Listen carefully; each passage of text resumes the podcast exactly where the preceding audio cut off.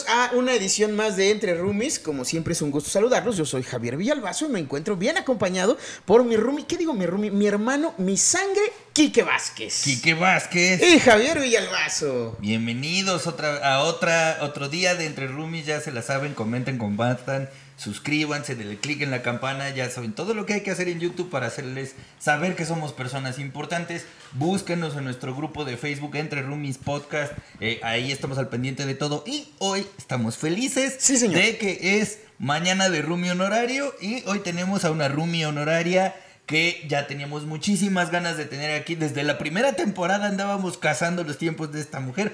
Por fin se dio y queremos darle la bienvenida a Raquel Aedo. Hello, hello. ¿Cómo estás, Rach? Bien contenta de estar aquí ya. Oye. Ya me la debían. sí. Muchas gracias por venir a la casa de los roomies, al sillón café de los roomies, que ya veces que se nos está comparando con el sillón de los Simpson. ¡Hora! El otro día sacaron ahí en el grupo de, Facebook. Eh, yo no sé por qué porque aquí no hay ningún obeso que se la pase sentado viendo la televisión todo el día. No, para nada. No, no, no, no, no, hay. Pero hacemos lo que ustedes. Ni hay un ñoño inmamable que tiene una referencia científica para todo. No, que no. ¿Sabes, ¿Sabes, que nos falta una mujer de cabello azul? me hubieran avisado y me lo hubiera teñido.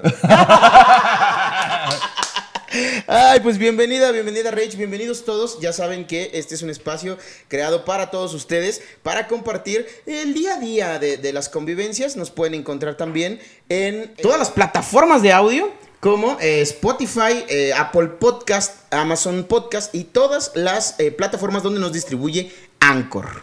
Eso. Y pues hoy quisimos invitar a Raquel Además de porque es la Rumi honoraria desde hace un chingo de tiempo de, esta casa y de que es una persona que admiramos, respetamos y le aprendemos un chingo porque eres una profesional de la escritura, de la escrituración, de la escritación. Escribidora profesional. Escribidora, profesional. Escribidora profesional. Justamente si usted se está preguntando, ¿quién es Raquel? ¿Quién es esa mujer despampanante que se encuentra en medio de este par de imbéciles? Eh, pues bueno, aquí está la explicación. Rach, Cuéntanos, eh, ¿eres guionista profesional? Soy guionista. Desde hace ya varios ayeres. Desde hace, no tantos, ¿eh? O sea, ya full time escritora, no tantos. ¿Cuánto tiempo llevas escribiendo ya full time? Ya full time, solamente vivir de la escritura, como cuatro años. Es, o sea, he escrito profesionalmente desde los 18, pero lo que pagaba la renta era la publicidad. Ok. okay. Muchos, muchos años. Y final, o sea, ya el, el salto total lo que paga la renta es el contenido. Fue, no, seis años. Tiene seis años. Bien, seis años ya viviendo de... Mira, fíjate que en este espacio tenemos muchos roomies que eh, por muchos capítulos hemos platicado sobre el seguir tus sueños, el vivir de lo que amas, el poder pagar la renta de lo que de verdad disfrutas y el proceso que hay entre llegar a ese punto y pues de repente tener que hacer cosas que no te agradan del todo. Sí. ¿Cómo ha sido ese proceso para ti, Rich? Pues mira, la publicidad no sea, creo que muchos expublicistas, este, no sé, eh, su público cómo reacciona al lenguaje incluyente, pero ni modo. Mm, ah, de género. Este, este espacio es para todos. Qué bueno, qué bueno. Me encanta. Este, creo que muchos expublicistas tienen como súper satanizada la publicidad y es así como su época más oscura y cuando eran como habían vendido su alma al diablo. mi percepción no es así para nada porque además de que hice mucha familia, también la publicidad es mucho más que, que, la escuela y que cualquier otra cosa. La publicidad fue mi entrenamiento. O sea, o sea los skills que la publicidad me dio son los skills que me hicieron buena escritora, siento. Wow. Oye, ¿estuviste en campañas muy famosas? Este, pues en algunas, o sea, trabajé, trabajé para Camel en aquella época en la que Camel todavía hacía como sus cajetillas así como Ah, las que eran como de colección, Ajá, me tocó esa época, me tocó la época más misógina de Axe, pero también es la época más famosa. Ay, miren, pues la verdad, ¿eh, amigos? Lo que es. Sí, lo claro. Que es. lo que es. ¿Hay algún logo de Axe aquí? No, entonces no nos pidan respeto. Páguennos. No, no, no, no, cero, respeto, era chamba. Pero, sí, claro. pero aprendí muchas cosas. Tuve, tuve, o sea, por ejemplo, mis clientes de Camel siempre fueron gente divina. Y, y en cambio, cliente, trabajé, ¿sabes qué? Que ¿Cómo empecé con Julio Regalado? ¿Qué? ¿Y qué hacías con Julio Regalado? Pues escribí algunos, algunos chistes para Julio Regalado. ¡Guau! Porque eso sí, siempre me he enfocado en el humor. Siempre, siempre, siempre me he enfocado en el humor. Siempre ha sido mi especialidad. Ok. Este. Y pues el, el, el chistín de tío de Julio Regalado pues fue de las primeras cosas humorísticas que empecé a escribir. Ajá. De eso ya tiene, casi 20 años, Juan. Un alguillo. Oye, ahorita que dices Julio Regalado, eh, quiero aprovechar este espacio para ofrecerle una disculpa al actor que encarnó a Julio Regalado por mucho tiempo. Yo no sabía que se había peleado con la banda, que ya no quería que lo encasillaran como Julio Regalado. Y hace como tres meses me lo encontré en un show en un casino que íbamos en el mismo lineup. Y entonces cuando lo vi me mié porque pues yo crecí viendo esos comerciales, güey, del primer Julio Regalado. Y entonces me le acerco y le digo, ay, ¿me Don puede regalar? Regalado. Ajá, ¿me puede regalar una foto, por favor, güey? Y el señor, ah, sí, claro, con todo gusto, ¿no? Y me Te la regalo, te dijo. Y en vez de foto... Pero así de diciendo que pones algo al 2 por 1 Ajá, no, güey, es que justo cuando me acerco le digo, ¿sabe qué mejor un videito para mis redes sociales, no? Y, Muchachos, estoy bien emocionado porque estoy con Julio Regalado. Y el señor así con cara de... ¿Me querías ver a mí o a Julio Regalado? Yo así, ¡ay, corte, corte! Se cagó en mi saludo. ese- Dime que tienes ese video, por favor. Lo debo de tener porque no lo borré.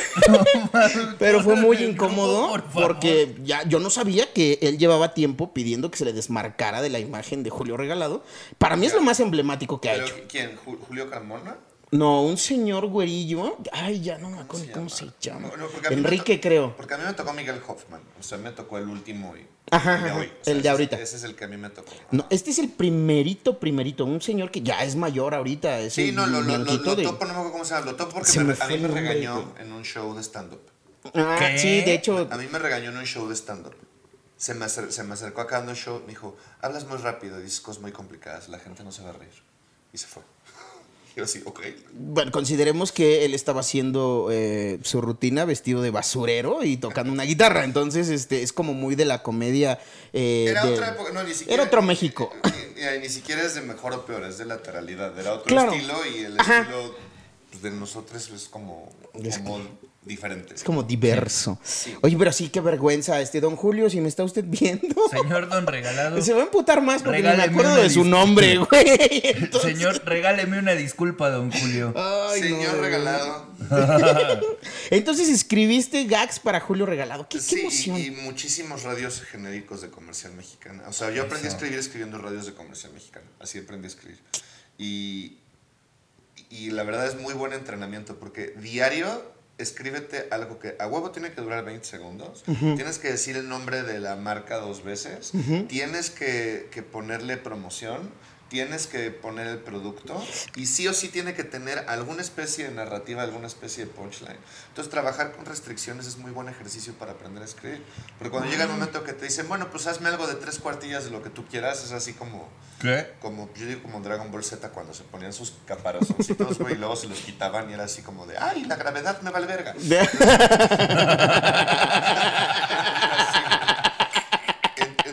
Publicidad me, me enseñó eso, me enseñó a pichar, me enseñó a relacionarme con productores, a entender, este, o sea, relacionarme con productores de PR, no a relacionarme con productores Sí, sí, de la claro. mera chamba en el sofá, ¿no? Mm, Esto no es el catálogo de Televisa. Sí, sí, sí.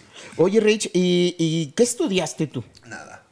O sea, Muy bien. Yo tengo cuatro carreras truncas. Yo, yo, y mi, yo, lo mío es un oficio, no una profesión. O sea, yo, yo aprendí, yo aprendí, estaba en letras hispánicas, pero no la acabé porque nos decían mucho los maestros, si ustedes querían escribir, se equivocaron de carrera. ¿Qué? Así decían.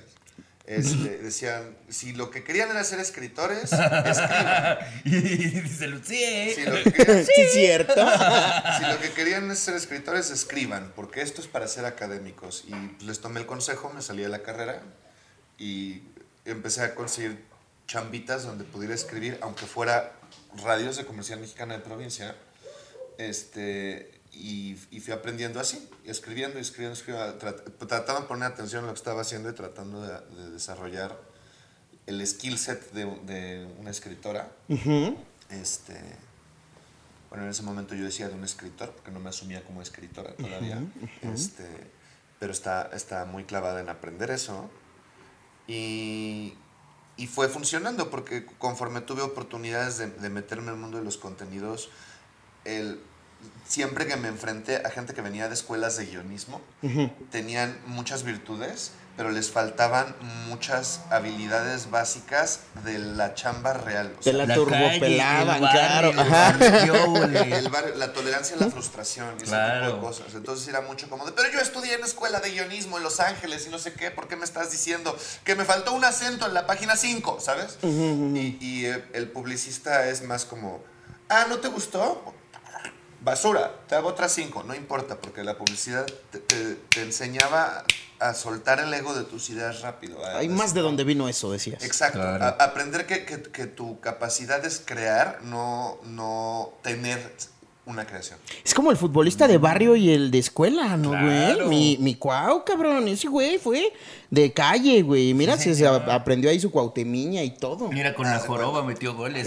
Haz de cuenta. Sí, sí. O sea, te enseña, la publicidad te enseña a meter goles con la joroba. Oye, Rich, pero entonces Claro. desde, desde chiquita tú ya soñabas con, con escribir para otra Sí. gente? ¿Sí era, o sí era sea, como tu intención en o- la vida? O, o sea, yo, yo, yo soy- siento que tengo la fortuna enorme de dedicarme a lo que quería hacer de niña. O sea, Qué chido. Uf. o sea, creo, creo que, o sea, era eso o, o- o vampiro, decía yo. Ay, mira.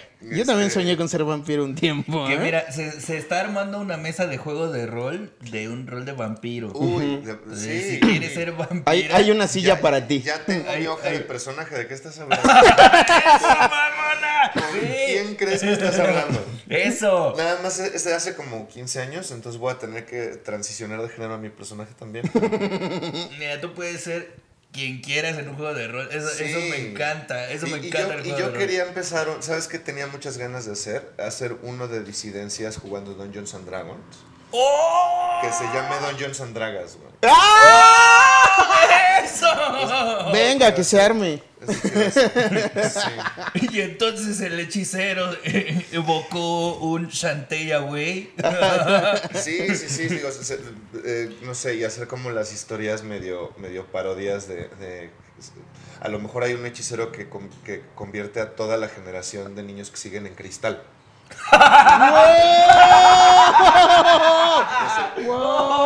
Y a otra parte en Mazapán, ¿no? Sí, porque, porque no sé si han visto, hay un programa que se llama Harmon Quest. ok. no, no. Que es Dan Harmon, el creador de Ricky Morty de Community, Ajá. juega Dungeons con sus amigos. No, guau. Que son todos genios creativos, o sea, hacen unas historias increíbles y luego hacen eso que se jugó, lo hacen animado. No, guau, guau, qué chido. guau. Ve- vean Harmon lo, Quest, está lo- cabrón. lo necesito en mi vida. Harmon sí. Quest, ¿en dónde Har- lo podemos...? Eh, en YouTube hay capítulos completos. Guau. Ah, mira, pues ahí bueno, está, yo he visto capítulos completos en YouTube, de eso que los suben y los bajan, el suben y los bajan, porque ahí es donde yo lo he visto y está muy cabrón. Oh, mira, pues ahí está la recomendación, muchachos. Si les gusta esta onda de los juegos de rol y conocen eh, un poco del trabajo del creador de Ricky Morty, pues a lo mejor les va a encantar este contenido en YouTube, ¿no? Y, y entonces, o sea, tú estás en este devenir de, de chambas, de aprendiendo skill sets. Eh, ¿Cuándo fue que tú dijiste o, o- o tú te diste cuenta? Creo que ya sé, o sea, soy buena en esto. O sea, ¿cuándo fue que tú dijiste? Creo que el armo, creo que, que no, no soy como mediocre, no he llegado a donde quiero, pero ya vi que tengo un lugar y que está chido. En la tercera agencia en la que trabajé, que como que algo hizo clic y de repente me empezó a ir muy bien y pasé de ser la copywriter de la esquinita del escritorio 27 a de repente estar a cargo de equipos completos en muy poco tiempo. Fue, o sea, fue cuando me di cuenta que que tenía habilidad para esto. O sea, digo, porque un- o sea, una cosa, una cosa es la modestia, otra cosa es la falsa modestia. Y Claro. me di cuenta que tenía mucha capacidad para crear rápido y eficientemente, ¿no? Pasaste de un cubículo a una oficina con ventana. Pasé de un cubículo a, a- sí, a, a estar como a cargo, a, a estar en contacto con clientes, a dirigir, este, a dirigir este, equipos creativos enteros.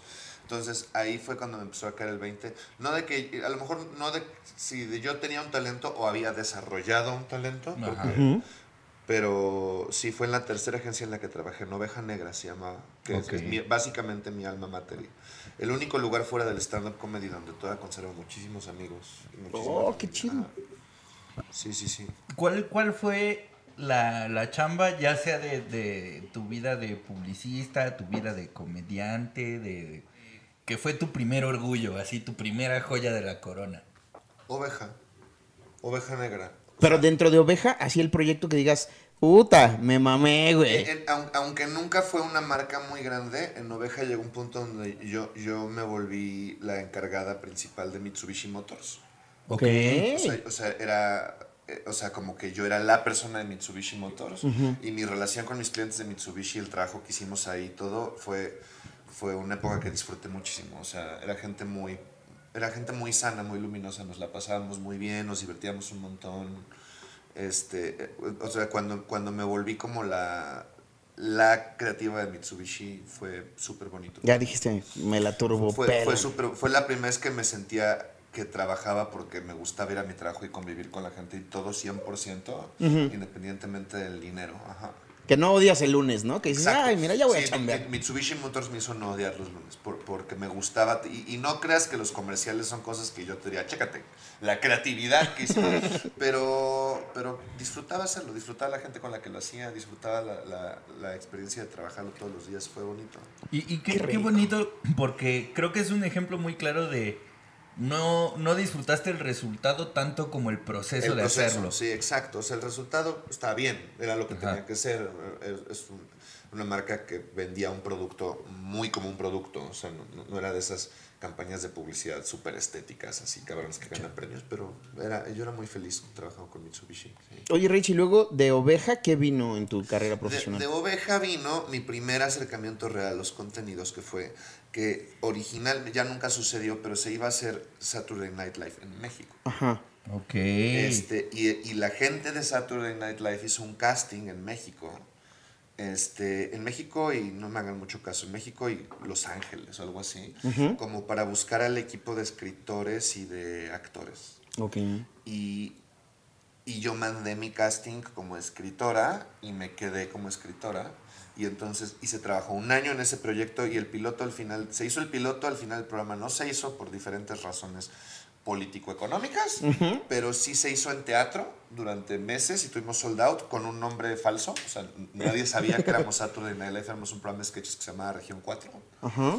este, que era el equipo de Saturday Night Live entrenándose y ahí fue cuando fue mi salto a contenidos y además, o sea, fue un proyecto que es irónico porque no salió, pero cumplió, de hecho es lo contrario de irónico porque cumplió exactamente su propósito, que Saturday Night Live lo que se suponía que tenía que ser era un semillero de, de talentos. De talentos. Y todas las personas de ese equipo trabajamos en comedia profesionalmente, todas. ¡Oh, qué Oh, chingón! qué Nadie chingón. hizo, nadie hizo Saturday Night Live, pero todas las personas de ese equipo están en, en, eh, o en los escenarios, o en el cine, o en la tele, o en, o en el stand-up comedy, o en los musicales. O sea, todo ese equipo estaba, era, estaba Isaac Salam, estaba Jesús, eh, Jesús Guzmán, estaba Manchita, estaba Diego Sanasi, estaba Roberto Flores, Flores. estaba este, Santiago Limón, que es el director de cine ahora de, de, creo que Cindy La Regia.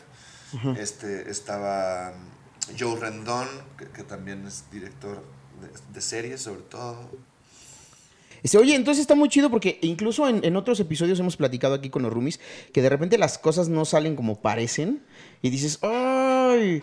Esto no estoy caminando en el sentido correcto, debería volver a mi cubículo de 3x2. Y a la hora de la hora construiste algo. Eso está muy chingón. Sí, porque el programa, o sea, cuando se acabó el proyecto yo sentí que había sido un fracaso, porque además fue un año sin cobrar, Ajá. ¿no? Que fue una pesadilla, que, que- que- pesadilla de topar tarjetas de crédito y de pedir dinero prestado. Y yo lo había considerado un fracaso y conforme los años avanzaron, toda la gente que conocí y todo el trabajo que hice con ellos, de repente empezó a redituarme en, oye, te invito acá, oye, trabajemos acá, oye, ¿quieres ser stand-upera? Que, que ahorita pues es, o sea, no les conocería a ustedes haciendo el stand-up, ¿no? Entonces terminó Saturday Night Live México siendo lo que Saturday Night Live México tenía que ser, sin haber salido al aire. O sea, un lugar donde salieron nuevos talentos. Eso. Oye, muy bien, pues mira, ya ves, de repente uno piensa que esos pequeños tropiezos son fracasos de los que ya no te vas a levantar y aquí estás. No, y también aprendes de eso, ¿no? Porque ¿cómo aprendí? O sea, y conocía, ahí conocí a los Robsar, que hoy día son mis jefes. O sea, que- Ok. o sea, o sin, sin Saturday Night Live, y tuve que volver a publicidad, irme a regresar, irme a regresar varias veces Este, es- trabajé en Canal 5, en Univisión, en, en Televisa, regresé, todo ese tipo de cosas. Y finalmente ese contacto de ese proyecto a- antaño me llevó a estar hoy en Lemon Films, que es pues, el trabajo. Ay, ay, ay. Y, y justo, o sea, queríamos hacer como todo este preámbulo como para que la gente supiera como todo el camino que has empezado a, a- a trazarte y que te ha traído aquí para hablar del proyecto que literalmente nos pediste, que querías platicar hoy con nosotros, Sí. que es esta película que ya Sí. se va a estrenar. Mi película, sí, porque es lo, lo que le, le decía aquí que el otro día, que últimamente he estado mucho hablando de experiencia trans y de activismo y de difusión. Y dije, oigan, pero voy a estrenar una película. Oigan, amigos, pero también tengo En- chamba, en un mes ¿eh? ¿Podemos hablar de mi película una vez? En un mes se estrena la película. Bueno, Eh, para no, cuando ya no es salga un- este capítulo ya va a no ser es en un mes, ya muy es en poquito. 15 días. El primero de octubre estrenamos. El primero de octubre octubre se estrena la película Matando Cabos 2, La Máscara del Máscara. ¿no? Matando Cabos 2, la máscara, máscara Amazon Prime Video, primero de octubre. Uf. Venga. ¿Va a salir en Wow. Amazon directo? En Amazon directo. Ok, ¿no va, no va a estar en salas de cine? No, no, no, porque el, el COVID, o sea, no, no, no me meto yo mucho en esa parte y no sé cómo estuvo los deals, pero sé que el COVID fue orillando a, en lugar de ser un proyecto de salas, a que fuera un proyecto de streaming. Claro. Porque originalmente sé que íbamos a estrenar hace ya más de un año. La película está hecha desde hace mucho ya. Ajá. Ok.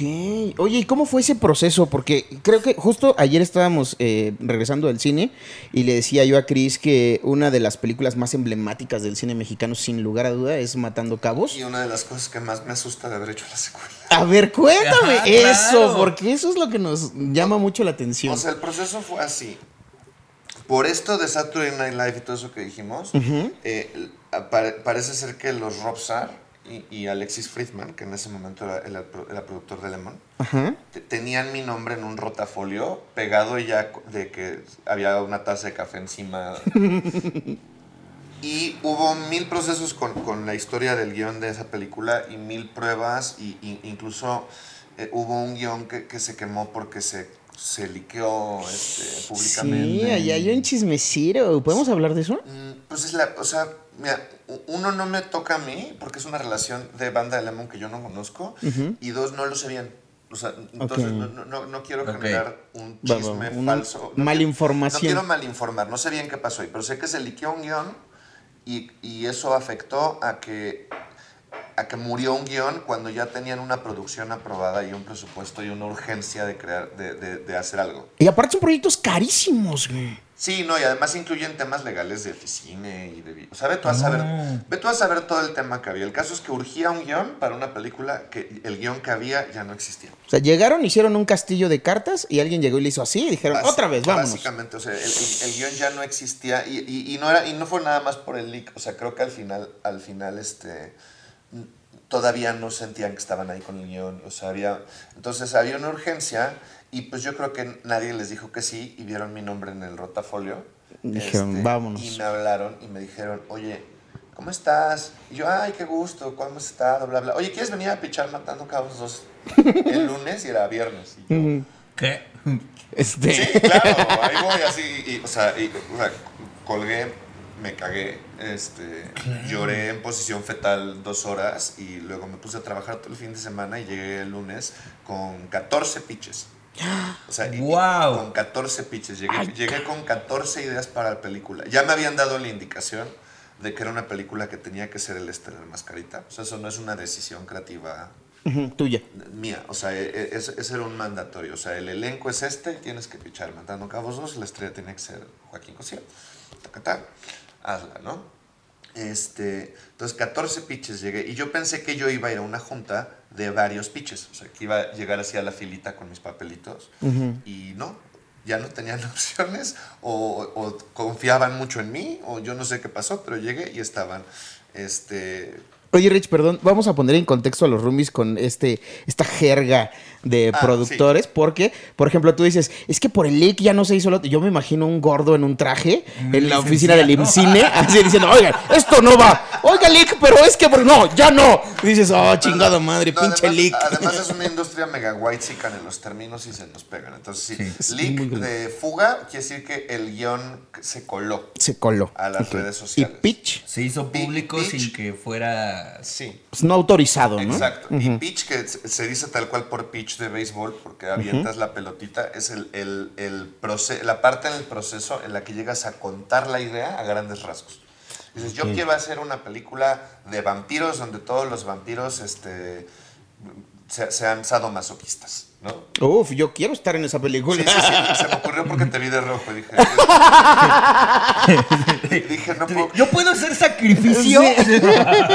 Parece que Ahí tengo unas la cuerdas. Roma vuelve a la vida, sí. Uf, el vampiro de la colonia Este, Roma. entonces esa es la parte de pitch. Yo pensé, yo hice 14 pitches, 14 ideas generales de para dónde, no, no quiere decir que escribí 14 películas en un fin de semana. hice 14 parrafitos de podría ser por aquí, podría ser por allá. Y pensé que iba a una junta donde diferentes personas iban a pichar sus versiones, pero ya no fue el caso. Llegué y estaban Joaquín y Silverio, o sea, o sea Mascarita y Tony. Caníbal Sí, sí, sí. y Billy y Alexis Friedman, ¿no? Y, y Fer andaba rondando por ahí, este. Y fui yo sola frente a ellos, así de, bueno, pues yo... Venga, qué presión. Y algo que, Sí, güey. Pero algo que me enseñó la publicidad es cuando pichas, aunque tú tengas todas las dudas internas del mundo, durante media hora tú finge que eres la persona más cabrona del mundo. Entonces yo me puse en plan, no, no saben yo la idea que les tengo. O sea, me puse... Sí, sí, sí. Porque te puedes estar muriendo por dentro, pero el pitch es como Kiss.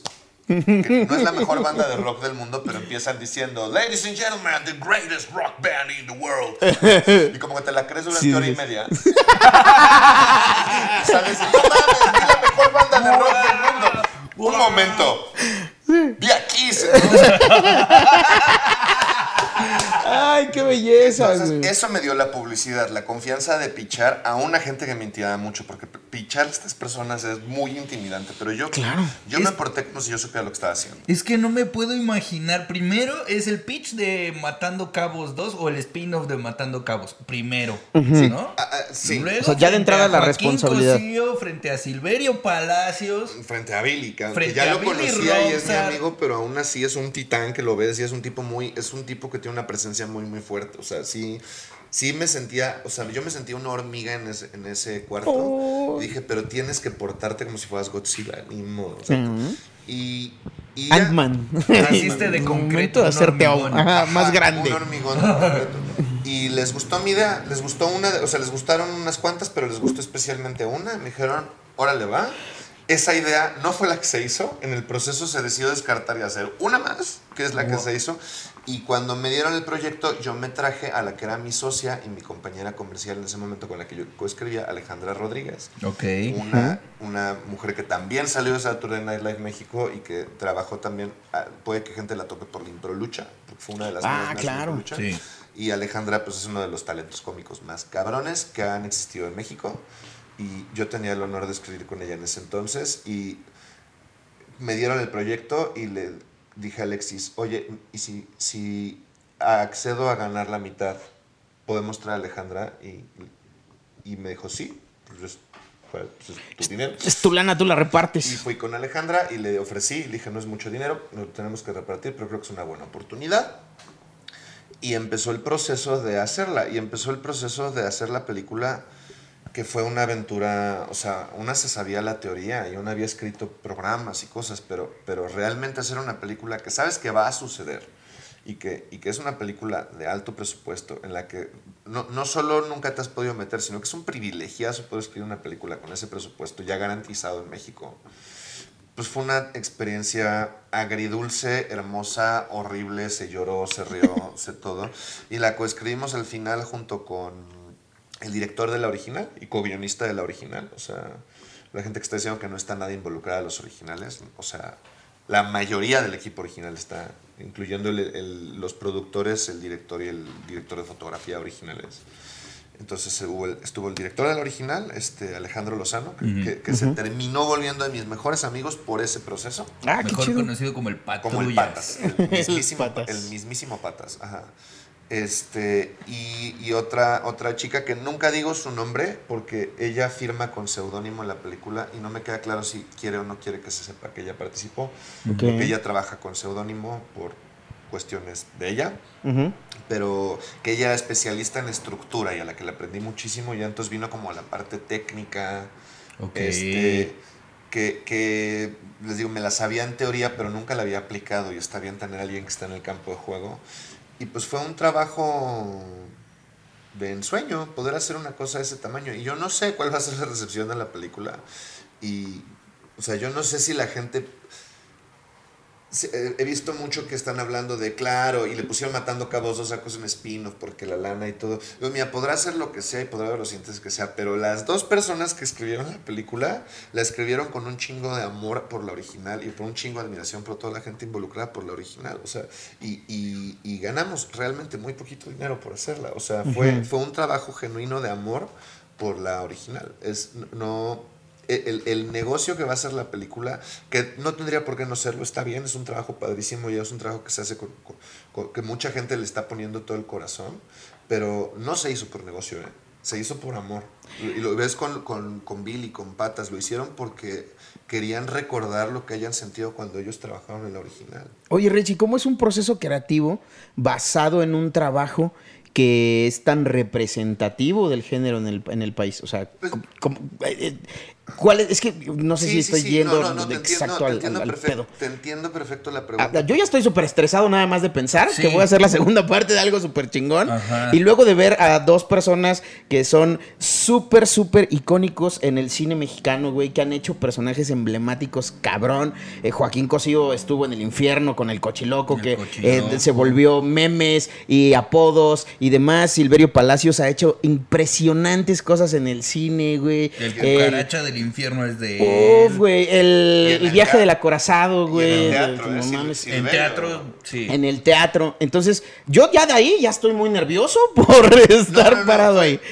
Eh, ¿Cómo pasó eso? Tienes, tienes que encontrar ese balance entre, entre tenerle mucho amor y mucho respeto a lo que vino, pero no por eso no hacer lo que te dé tu rechingada gana.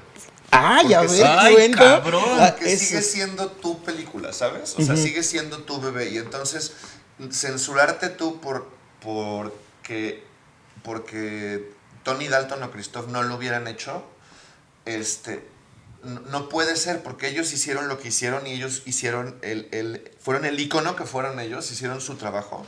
Pero si tú escribes tratando de imitarlos, te vas a poner el pie tú solo. Te vas a poner el pie tú solo y, también vas a... o sea, dices, de veras voy, voy, a tratar de imitar algo que ya se hizo bien o voy a tratar de poner mi propia voz. Y entonces, a final de cuentas, y lo poco, de lo poco que les puedo contar de la película, porque creo que esta lectura es la que yo recomiendo en la película, por lo menos les, viniendo de, la autora les cuento un poco la intención que hubo, pero nosotros al final terminamos eh, presentando esta versión de la película como, mira, queremos hacer una película moderna del santo. ¡Ah! no te pases! E, e, esa, es la lógica, esa es, esa es la lógica con la que se hizo. Entonces hay muchas cosas de la original que dentro de su absurdez y su humor disparado es este realista que aquí a propósito cruzamos más líneas del absurdo porque ven en la original esta escena hermosa en la que Mascarita fantasea con unas drogas y se mete en una película del santo. ese es el tono de él y la película es de él. Entonces, esta es la película que vamos a contar. Entonces, entonces la película es mucho más absurda y tiene mucho. Alejandra y yo siempre hemos sido fans de la autoburla y la cuarta pared rota y el guiño guiño. Estamos siendo, eh, estamos jugando con los recursos de la producción y la narrativa que son clichés al punto de la como autosátira. O sea, nos encanta ese tema lo intentamos hacer por ahí, por ahí y a nivel creativo fue eso lo que gustó. Y eso, eso responde a tu pregunta. Es una decisión que si hubiéramos dicho, no, tenemos que respetar al pie de la letra del tono del original, no hubiéramos hecho. Y a mí me encanta la película, o sea, yo estoy muy orgullosa de la película, a mí me gusta, me divierte horrores. No, no va a ganar ninguna palma de canes, pero se van a comer muchas deliciosas palomitas con esa película y, y para eso la hicimos, para disfrutar. Hicimos, hicimos una película que esperábamos que, esperamos que la gente disfrute tanto de ver como lo mucho que disfrutamos nosotros cada vez que se nos ocurrió una pendejada escribiéndola. Ay, qué Ese fue el proceso. Oigan, pues ahí está, muchachos. No, no, no vayan a Amazon Prime buscando la continuación de la historia o un seguimiento como tal, porque hay un proceso creativo inmerso. Véanlo como una obra de arte aparte. Y sin embargo, sí estuvo patas, cuidando mucho el no. Eh, eh, eh, Mascarita no diría esto.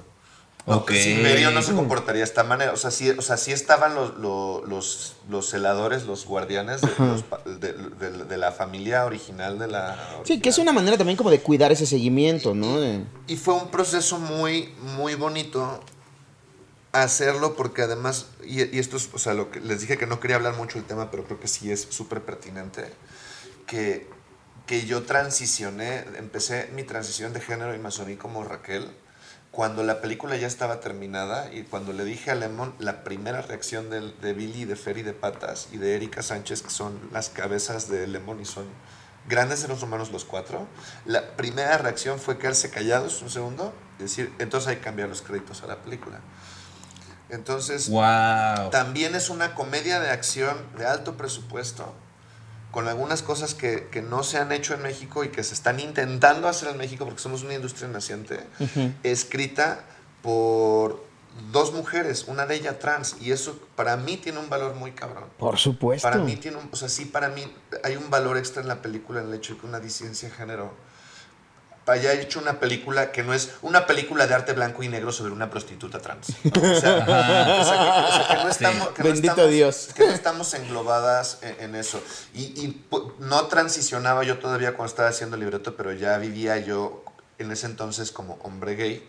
De cualquier manera ya tenía un valor así. De repente fue pasando esto y a la película, o sea, para Lemon fue motivo no, no de... O sea, cuando dijeron, ah, no mames, este, Rodrigo era Raquel, para ellos fue motivo de, güey, no mames, pónselo a la película, qué chingón que, que, que, esté el nombre de la persona que realmente la hizo. Y eso fue hermoso y creo que siempre es súper importante mencionar que, que Billy Fer Patas y Erika son seres humanos hechos de oro sólido. Y Alexis Friedman también, porque él ya no estaba en Lemon y me habló cuando se enteró y me dijo que si quería que lo cambiara en IMBD también, porque él controlaba mi ficha de IMBD. Ah, qué chido. Este, ¿Y si la cambiaste? Sí, sí, sí, sí, sí. Venga. Ya, hasta, hasta, hasta Comedy Central, que también o sea, esto está en mi IMBD, IMBD, dice Raquel y entre paréntesis Rodrigo, que era el nombre con el que me presenté en Comedy Central. Entonces, ese es un gesto que hicieron ellos, que para mí suma a la película de alguna manera, aunque no sea en la historia, sí en la historia de cómo se hizo la historia. ¿no? Claro, claro, Claro. refuerza esa, esa para parte mí eso del es equipo. valioso, es muy valioso y me, me arraiga a Lemon a, a un nivel que ya supera cualquier otro trabajo que he tenido en mi vida, ¿no? Claro, que te respeten y te, y te quieran así. Y, cómo me han cuidado, ¿no? Y cómo me han cuidado, cómo me ha tenido paciencia últimamente Billy, porque yo la verdad es que los últimos seis meses no he sido la más productiva, ¿eh? ¿Por qué? Porque la transición fue complicada al principio. O sea, he escrito poco y he escrito lento comparada para... para yo, yo era conocida por ser rapidísima y efectiva y ahorita mi velocidad apenas estoy como recuperando mi vida otra vez. Y además fue muy importante para mí volver al stand-up comedy con todo porque necesitaba mucho ser vista. Y, y Billy lo ha entendido de una manera, me, ha- me ha permitido regresar a mi paso a ser guionista, digamos. Bueno, pero es que también no mudaste de dientes, o sea, es un Ah. proceso bastante importante en el que se necesita que, que se te respete el espacio y, y sí, toda esa o sea, parte. Creo, creo que el mensaje principal, porque sabes que hablo mucho de, de la discriminación y de todo el lado oscuro, pero el lado luminoso es este proceso podría a nivel laboral, y lo es para muchas, una cosa bien fea una cosa bien complicada y, y- y Matando Cabos 2 es el inicio de una relación que hizo que este proceso para mí fuera denso, pero súper positivo y súper luminoso. Y eso es muy bonito. Y yo Claro. pienso en Matando Cabos 2 como hablábamos antes de grabar el podcast tú de germinar semillas en tu contexto, ¿no? Toda la, la relación que se hizo y todo el amor que se hizo creando ese proyecto eh, eh, me está pagando con dividendos ahorita de, espirituales por, por todo lo que ha pasado.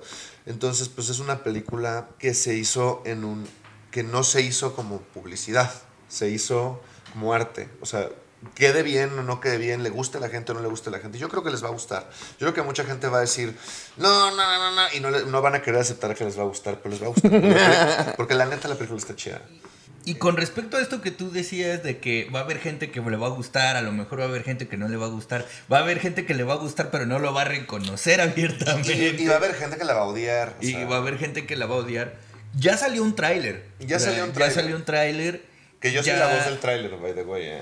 ¿Qué? Ah, sí. Entonces lo, lo voy a... Lo yo voy a- la voz, eh, eh, mi voz, que como la resonaba en ese entonces, porque ha ido cambiando gradualmente un poco, pero yo soy la voz de ese tráiler. Ok. Va, va, va, va, va, Porque va. así estábamos de presupuesto ya ese momento. Del... en ese punto. ¿eh? Eso. Sí, y, sí, y- sí. y bueno, eh, hubo muchísimas reacciones con respecto al tráiler. ¿Cuál es la tuya cuando viste el tráiler? ¿Qué pasó? O sea, eh, a mí el tráiler, yo no puedo ser imparcial con ese tráiler porque, o sea, el tráiler para mí representa que ya va a salir la película. Claro. Creo que el tráiler no es muy representativo de, del- de las partes más padres de la película. Creo que el tráiler tiene como, como la parte de acción está muy clara, pero creo que, creo que, o sea, por ejemplo, este elemento santo que les digo que para mí es como muy importante, mm, siento que no está en el tráiler. Eh, y, y que, o sea, hay un tema ahí de... O sea, Alejandra y yo queríamos hacer un tráiler más en tónica Honest Trailers. Pero o sea, estábamos limitadas de, de presupuestos y de difusión. Entonces se hizo un tráiler muy clásico. Y creo que el tráiler hace lo que tiene que hacer, que es, aquí están estos dos bonitos. Ahora ellos están en el centro de la historia y viene su historia. Entonces mi reacción, jamás voy a poder ser imparcial con esa reacción. Yo lo vi y yo nada más escuché, ya viene, ya viene, ya viene, ya viene. ya viene, ya viene". Claro, es como un hijo, güey. Nunca hay hijo feo. Ajá. Claro. Oye, Rich, ¿y el tráiler se guiona por aparte o, o se Lo- saca lo- del proyecto lo- final? o cómo? Lo hace, lo hace una agencia aparte que se dedica a hacer trailers. O sea, hay, hay gente que se dedica a hacer O trailers. sea, para ti también fue una sorpresa verlo. O sea, yo participé en algunas, en algunas opiniones, porque, porque nosotras y, y- y el- y la producción de Lemon dan feedback, ¿no?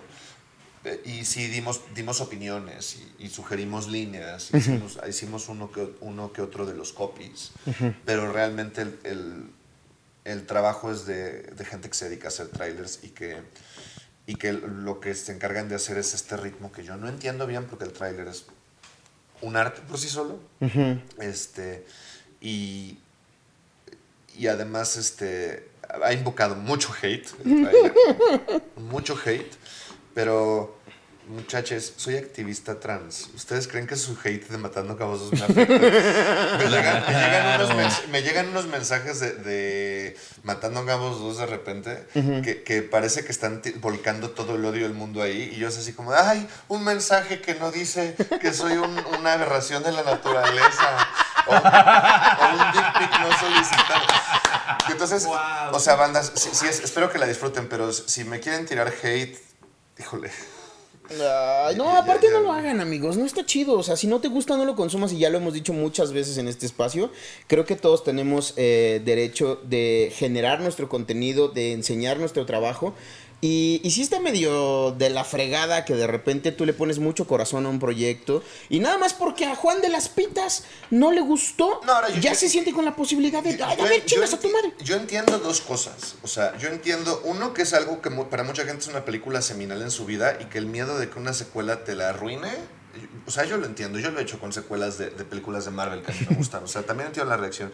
Y otro, que hay mucha gente que extraña mucho la presencia de Tony de Christoph. Claro. Y, o sea, pues yo también la extraño porque pues, yo pienso en ellos y yo pienso en ellos como la gente que me inspiró a querer hacer cine cuando yo, cuando yo era adolescente y, y que es un honor estar trabajando en su película. Entonces, a mí también me da tristeza que no estén Tony y Christoph. O sea, Claro. entonces, o sea, les aseguro que no, había- al contrario, o sea, yo les agradeceré por siempre que ellos hayan creado una cosa que me abrió las puertas para conocer ahora todo este mundo tan bonito.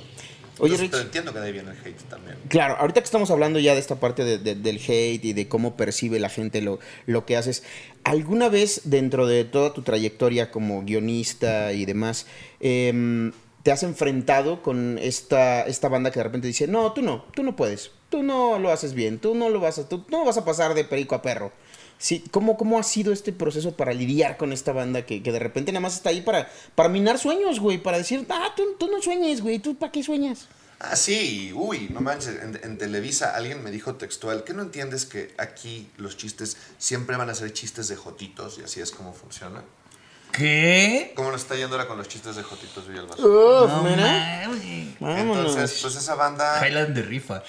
Oye, gracias. Es- e- e- esa banda, este, la- hay- sí hay banda Camina Sueños, sí me he topado con algunos y sabes que mi consejo para lidiar con esa banda es acuérdate que la banda Camina Sueños es porque están muy, muy, muy aterrados y se están acordando mucho de su mortalidad cuando están viendo que las cosas cambian.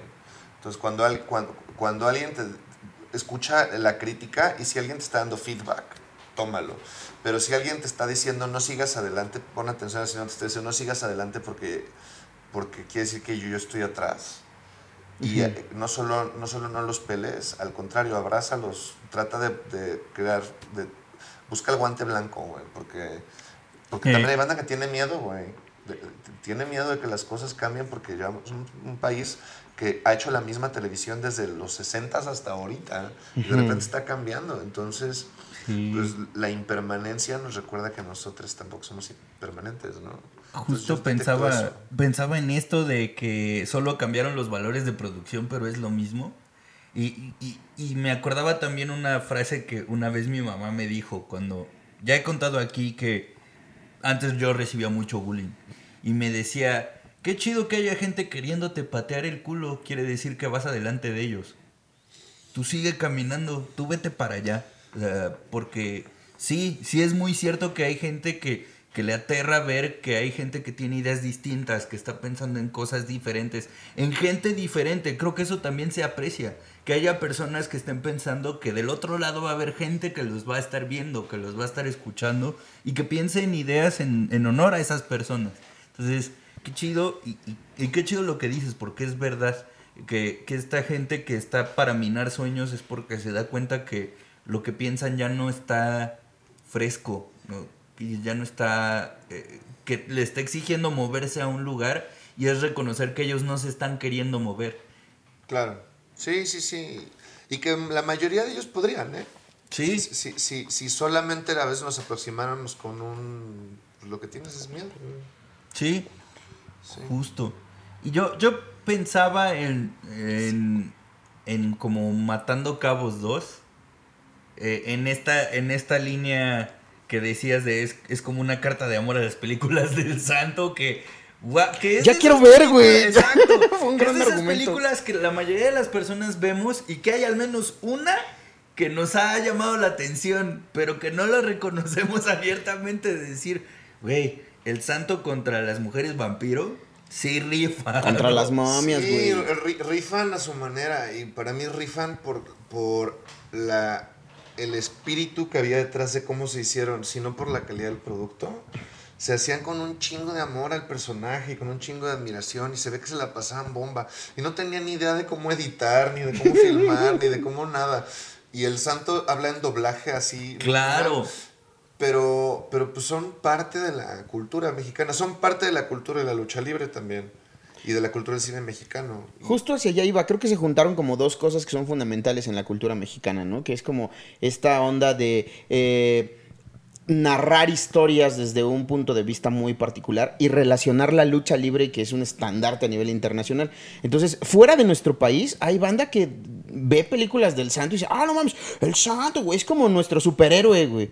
Y nosotros así, ¿Eh? ah, no, pinche santo, güey, eh, no fuera Spider-Man, ¿por qué estás mamando, no? Haciendo fila tres días, cabrón, antes del estreno. Ah, el santo rifaba. El santo rifaba Santo rifaba. muy cabrón y qué chingón que haya eh, proyectos que sigan retomando esa esencia de, de pasión y, y de identidad, güey. Eso está Digo, bien chido. falta ver si lo logramos, ¿no? Pero, pero, se, pero, se, Pero hizo, se, se hizo un trabajo con muchísimo amor, con gente bien padre y bien cabrona. Qué chingón. O sea, o sea neta, y fui- les dije al principio que piché como una hormiga.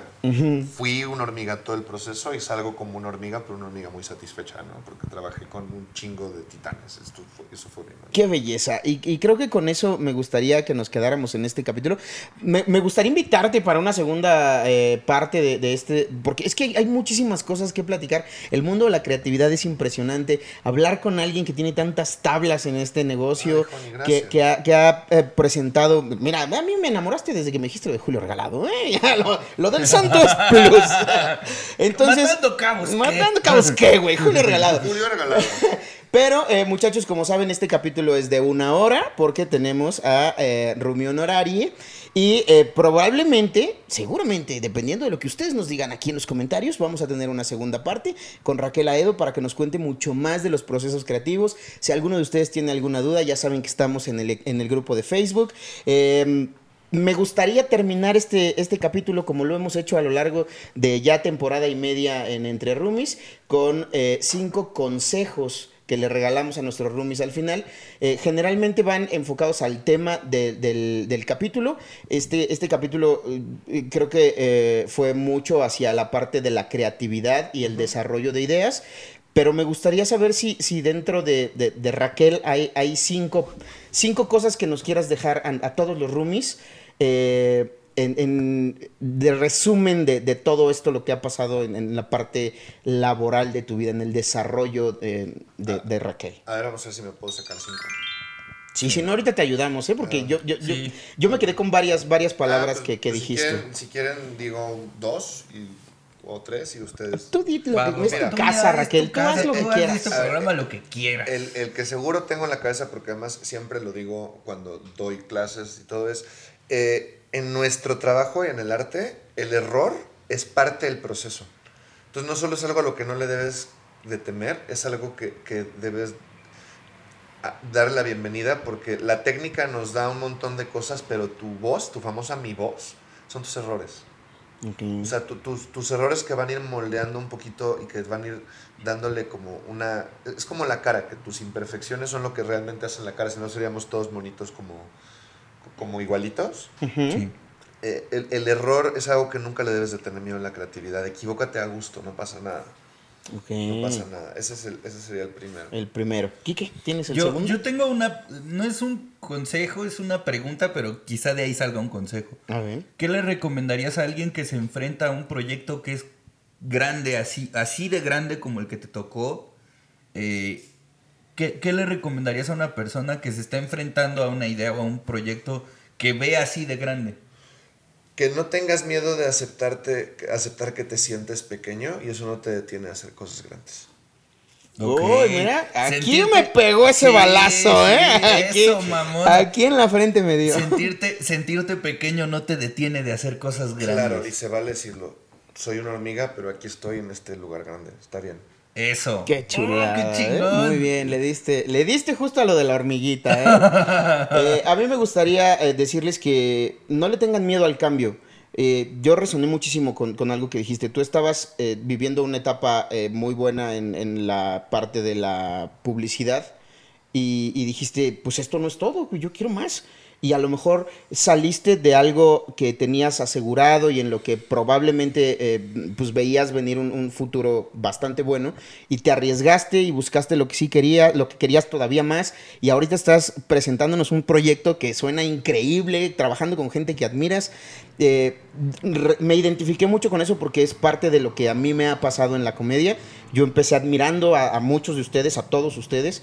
Eh, para mí, tenerte sentada en este sillón es uno de esos logros. Ay, Mira, me pongo hasta chinito, te lo juro. Pero sí es mutuo Porque con los dos. es- Yo los admiro muchísimo.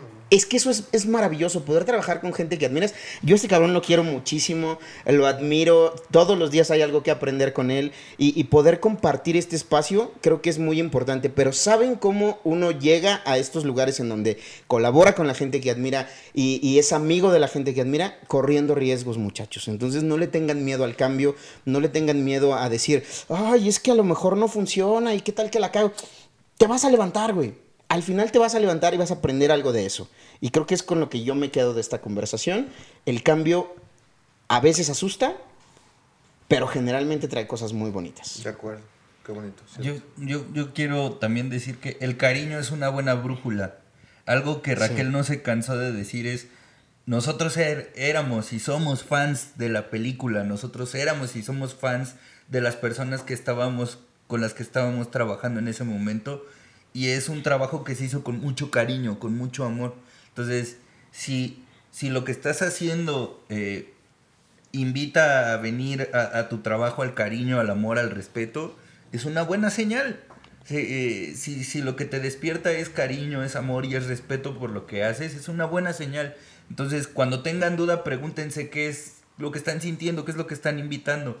Porque si lo que están haciendo invita a estas tres cosas que Raquel no se cansó de recordarnos hoy, es una buena señal y están en un buen terreno.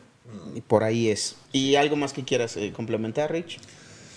Nos falta uno, ¿verdad? Nos falta Sí. uno. Rífate.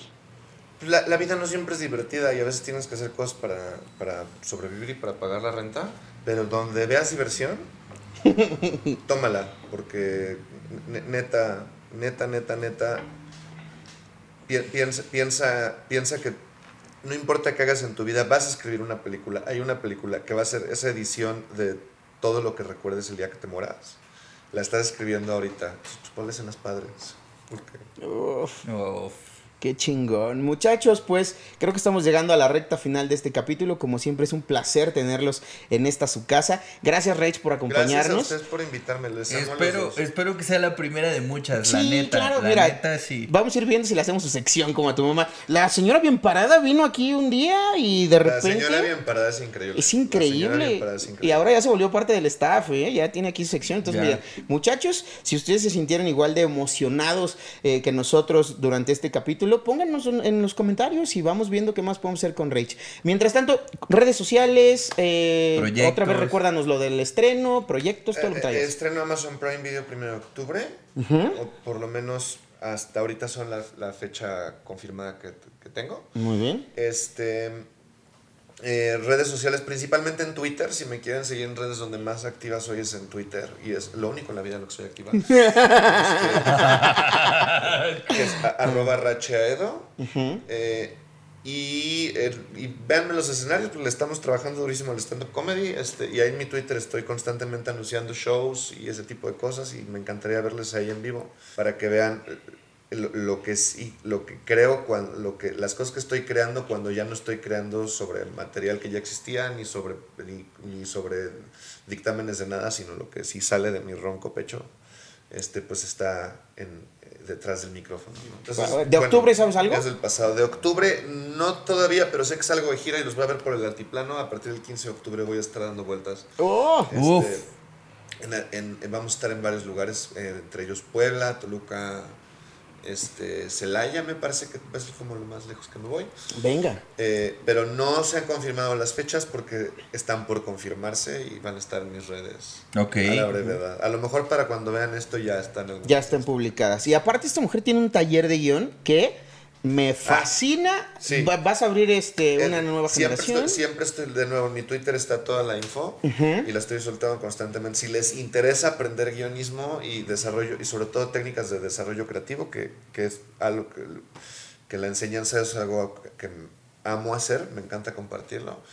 Este, busquen ahí el taller, damos un módulo cada mes, un módulo cada mes, un módulo cada mes, un módulo, es un este, taller intensivo de, de un mes Y pues, sean bienvenidos a tomar esos talleres porque además pues, me ayudan mucho porque los gatos comen mucho y las tetas están caras. Entonces es el fondo michis y chichis de Raquel. Michis y chichis. Gran, gran fondo. ¿eh? Eh, y, papito. eh, no sé, no sé si se te olvidó, pero yo quiero recomendar que escuchen también tu podcast. Ay, qué pendeja. Sí. Ah, sí, sí. Mi podcast en Spotify, Rage Against the Machine. Rage de Raquel, Machine de Macho. estrenamos capítulo, estrenamos de dos a cuatro capítulos todas las semanas, según como haya estado mi creatividad. Son mini episodios en audio. Ahí sí eh, me meto de lleno es, a temas de disidencia de género, co- comunidad LGBT, TTIQA más Qué chingón. y este y activismo. Eh, eh, es- entonces, si les interesa aprender más de ese mundo y más de esos temas y conocer los piensos de una mujer trans al respecto de el vivir como mujer trans, el podcast ahí sí es 100% de ese tema. Qué belleza, qué gran oportunidad. Así que, querido, querida Rumi, si estás ahí escuchándonos y en algún momento has querido saber un poco más sobre este proceso de transición o no te identificas eh, con el género con el que naciste, bueno, pues eh, aquí hay una oportunidad para que te informes, para que sepas un poquito más y acércate a nosotros. Ya sabes que aquí, mira, siempre tenemos, conocemos a alguien chido que nos puede sacar de una bronca, ¿eh? De una duda. Papito, ¿cómo están tus redes, eh, ahorita tus fechas? Bueno, porque las redes aparecen aquí, pero tus fechas, mi rey, Ay. octubre, ¿qué viene? ¿Qué Ay, viene en Dios octubre? mío. Te agarré con los calzones Este, en el piso, Un ¿va? poquito sí, pero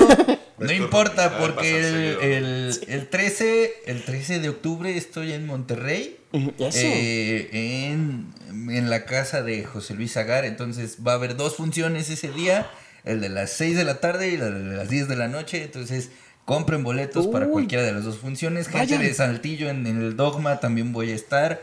Eh, es un nombre muy extraño para un antro. Pero ahí voy a estar. eh, gente de Saltillo estén pendientes. Y creo que en octubre es las únicas fechas que tengo hasta ahorita. Venga. Eh, y ya saben, búsquenme en redes como arroba Kike bien parado en cualquiera de las redes. ¿Tú, mi Javis, tienes fechas en octubre? Yo ahorita confirmada nada más tengo Puebla el 12 de octubre.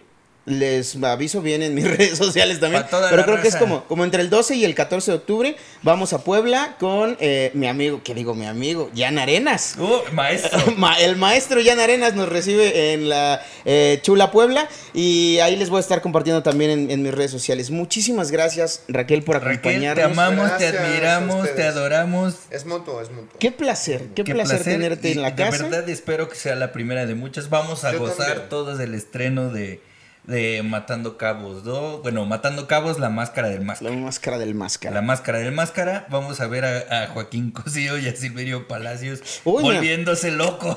Besote a don Joaquín, que ya sabe que se le quiere mucho en este espacio. ¿eh? Sobre todo en este, En decías. este, en este espacio. ¿no? Y a don Silverio también, como de que no. ¿Cómo de que no? Muchachos, muchas gracias por estar aquí. ya se la saben, esta es su casa. Eh, si algún día saben, sienten que no caben en ningún lugar, Pásenle, esta es su casa. aquí cabemos todos. Nos vemos la próxima semana. Adiós.